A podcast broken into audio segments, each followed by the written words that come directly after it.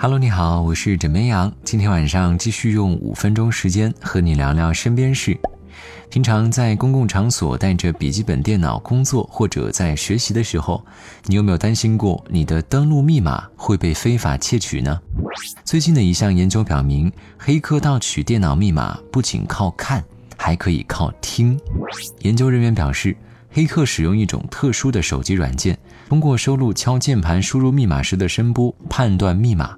结果显示，他们准确猜中密码的概率超过百分之四十，即便是在收录的时候外界声音很嘈杂，也不会受到影响。这个呢，有点类似于我们原来小的时候拨座机电话或者按计算器时，哪怕你不用看，光听声音就能知道是什么数字了。那么，如何避免这样的情况发生呢？专家建议，除了输入密码时小心身边的人之外，还要设置多步登录验证信息。看到这个消息之后啊，枕边羊吓得一激灵，赶紧去查银行卡账户有没有变动，发现余额呢还是两位数。嗯，算了吧，你猜对就猜对吧。大伙儿在刷抖音的时候啊，经常会看到各种网红挑战，比如说最近很火的跳海绵池。最近呢，杭州三十九岁的连先生带着儿子去到某蹦床公园跳海绵池的时候。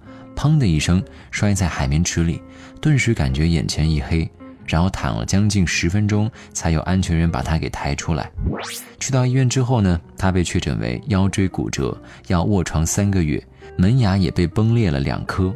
连先生表示，广告和示范动作显示可以正面扑、反身扑和空翻。对此，店家表示自己没有责任，是连先生往池子里跳导致的结果。怎么样想说？没学过功夫的话，高难度动作啊，就不要轻易尝试了。在生活中呢，大部分人都有过边充电边玩手机的习惯，都感觉没什么问题啊。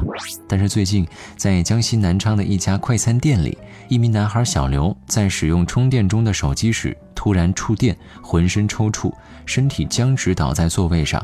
旁边的用餐客人发现不对，就赶紧将小刘送到医院去救治。但是小刘在抢救两个小时之后不治身亡了。院方呢在死亡证明上给出的死亡原因是休克。小刘姐姐表示，抢救医生曾经对她说过，弟弟身上有触电迹象，但手机没有烧坏，数据线也是好的，都能够充电。枕边羊想说，虽然大概率这种情况是不会发生的，但是呢，为了保险起见，充电的时候就让手机安静的待一会儿吧。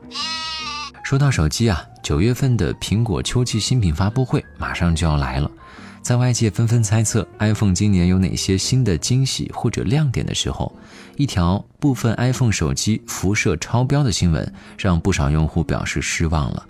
近日，美国芝加哥论坛报对热门智能手机的射频辐射水平进行了调查，在测试中呢，多款 iPhone 的辐射水平超过了法定的安全极限。